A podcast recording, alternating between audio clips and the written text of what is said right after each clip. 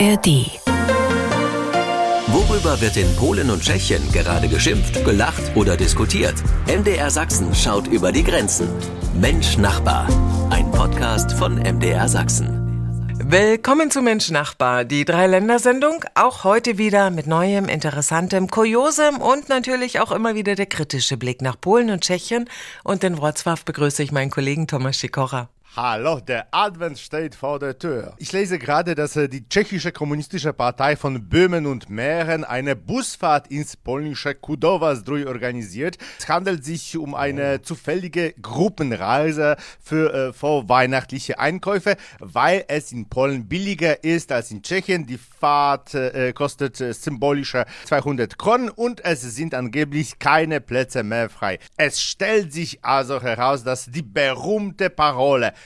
Proletarier aller Länder vereinigt euch ihre kapitalistische Version hat. Jetzt bin ich gespannt, was unser Kollege Peter Kumpfe in Liberec dazu zu sagen hat.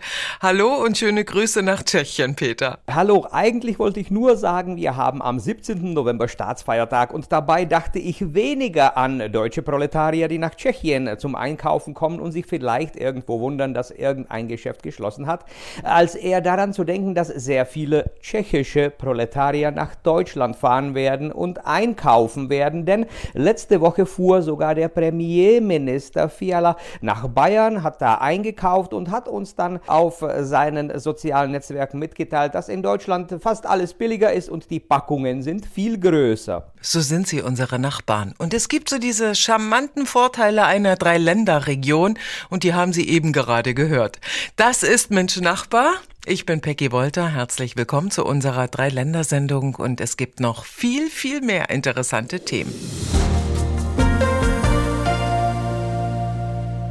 Polen hat im Oktober gewählt und seitdem noch keine neue Regierung. Thomas Sikora, die Hintergründe, warum noch nicht? Du, Peggy, bist hübsch und kennst oh. äh, das Gefühl von Schuldiskos nicht. Ich bin ganz anders, so bin ich immer hingegangen und habe gefragt, tanz doch mit mir. Vielleicht du oder du, du auch nicht. Heute kann ich sagen, dass andere eine noch schwierigere Mission haben. Zum Beispiel der derzeitige Premierminister Mateusz Morawiecki von der Partei Recht und Gerechtigkeit, die äh, bei den Wahlen die meisten Stimmen bekommen hat. Aber nicht genug, um selbst zu regieren, also also schlendert er durch die Gänge des Seims, denn der Präsident hat ihm den Auftrag zur Regierungsbildung erteilt und fragt, Möchte jemand mit mir tanzen?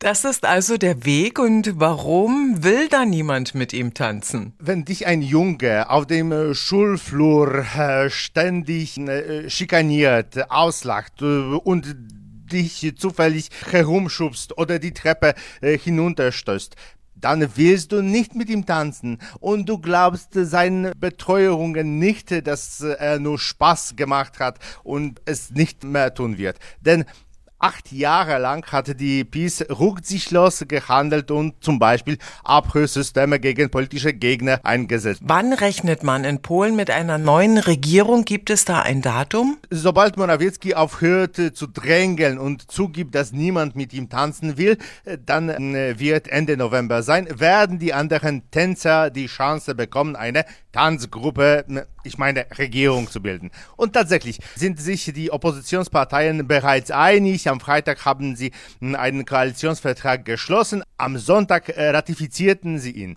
Aber je nach Ablauf äh, wird die neue Regierung mit Tusk als Premierminister erst Mitte Dezember gebildet werden können. Peter Kumpfe, der Blick nach Tschechien. Was gibt es Aktuelles aus der Politik bei euch im Land, was uns Sachsen auch interessieren könnte? Also wir werden nicht tanzen, wir werden sparen. Das Sparpaket der Regierung für 2024 wurde eben vom Parlament abgestimmt. Was das bedeutet, ja, die Zigaretten werden teurer, äh, die Mehrwertsteuersätze ändern sich bei Lebensmitteln und Büchern zum Beispiel und es wird auch weiterhin gespart. Denn die Firmen dürfen Firmenfahrzeuge, die teurer sind als 80.000 Euro, nicht mehr von der Steuer absetzen. Also tschüss Firmen Porsche und Ferrari. Und gleich schauen wir an die ukrainisch-polnische Grenze und sprechen über Lkw-Wartezeiten von mehr als zwölf Tagen, von denen auch deutsche Unternehmen betroffen sind. Mensch Nachbar, ein Podcast von MDR Sachsen. Zwölf Tage oder mehr Wartezeit müssen Lkw-Fahrer einplanen, wenn sie Waren aus der Ukraine über Polen in die EU transportieren wollen.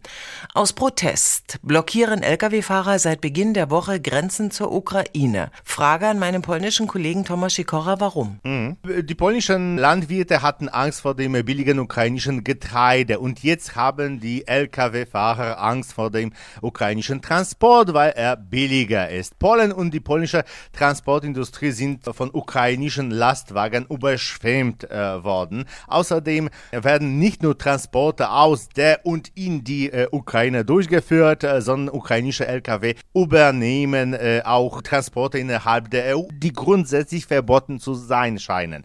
Die Verfahren äh, wurden vereinfacht, um den Transport von Hilfstransporten in die Ukraine zu erleichtern und nun machen sich ukrainische Fahrer dies im normalen Handel zunutze.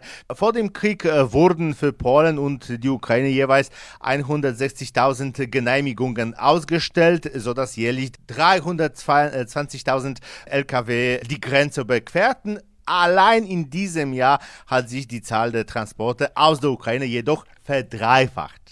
Sind auch, Tomek, deutsche Unternehmen von diesen Verzögerungen, von den Wartezeiten betroffen? Ja, zuerst gab es viel Lkw-Verkehr, der äh, zu Staus führte. Polen hatte das Personal am, an der Grenze nicht verstärkt. Im Gegenteil, es hat die Kontrollen verschärft, um die Einfuhr von Mais und Getreide nach Polen zu verhindern, die wir nicht akzeptieren. Dies hat dazu geführt, dass die Warteschlangen auf zwölf Tage aufgewachsen sind und das wiederum hat dazu geführt, dass die Fahrer selbst jetzt protestieren, weil sie zehn Tage am Stück an der Grenze stehen. Und alle deutschen Spediteure und äh, noch äh, öfter die ukrainischen, die deutsche Kunden beliefern, stehen an der Grenze. Mhm. Ist dies auch an der ukrainisch-slowakischen Grenze zu beobachten, Peter Kumpfe?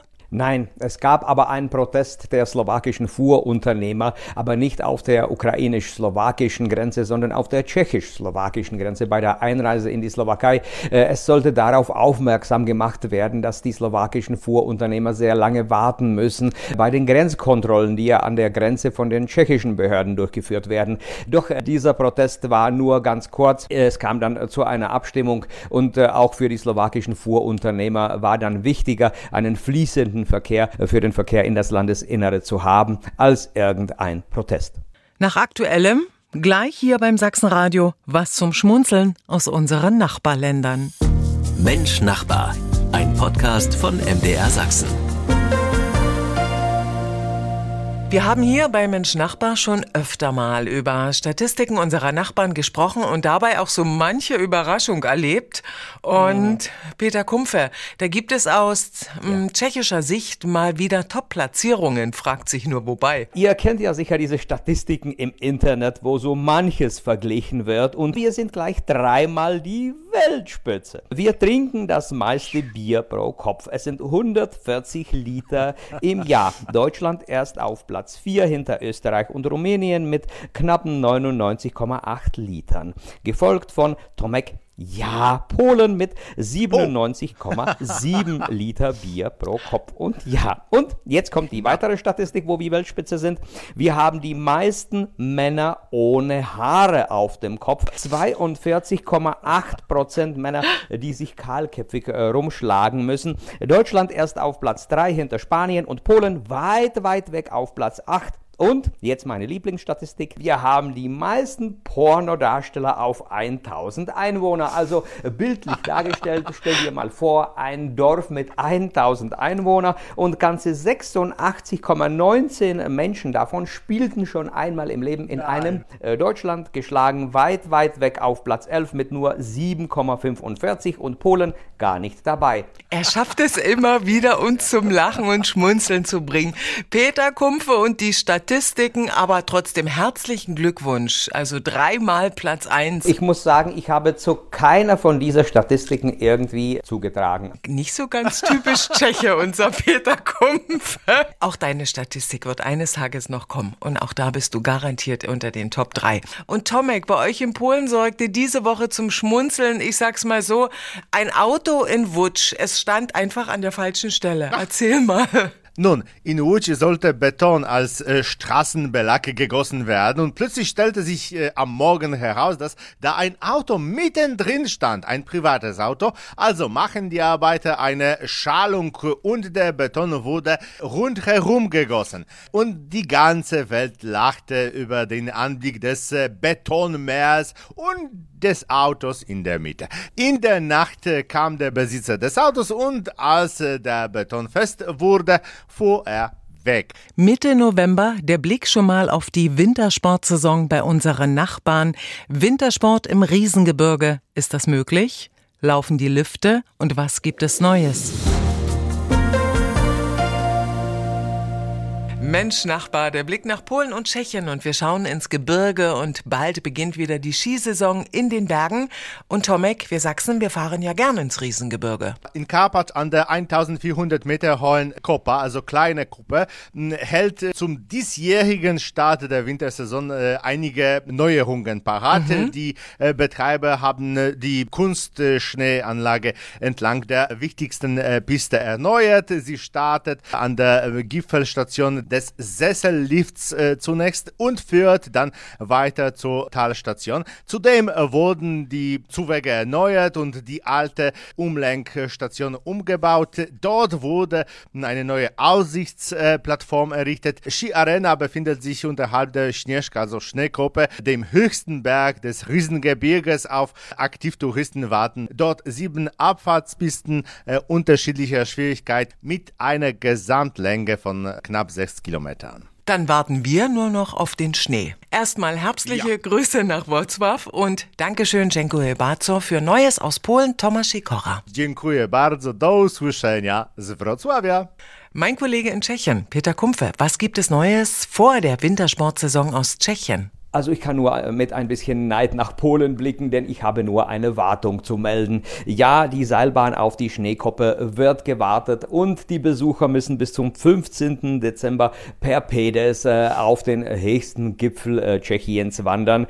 Äh, nur am Feiertag am 17. November an diesem Wochenende läuft sie wieder, weil äh, viele äh, Menschen erwartet werden. Ganze Massen werden wieder da hochwandern. Dann geht's aber ganz fleißig los und für die Wintersaison wird alles in Ordnung sein, schön gewartet und äh, man kommt auf die Schneekoppe wieder mit der Seilbahn. Danke auch dir für die neuesten Informationen aus Tschechien. Schöne Grüße nach Liberec. Peter Kumpfer. Tschüss und bis nächste Woche. Das war Mensch Nachbar für heute. Jede Woche hier beim Sachsenradio. Ich bin Peggy Wolter. Danke fürs Zuhören. Mensch Nachbar. Ein Podcast von MDR Sachsen.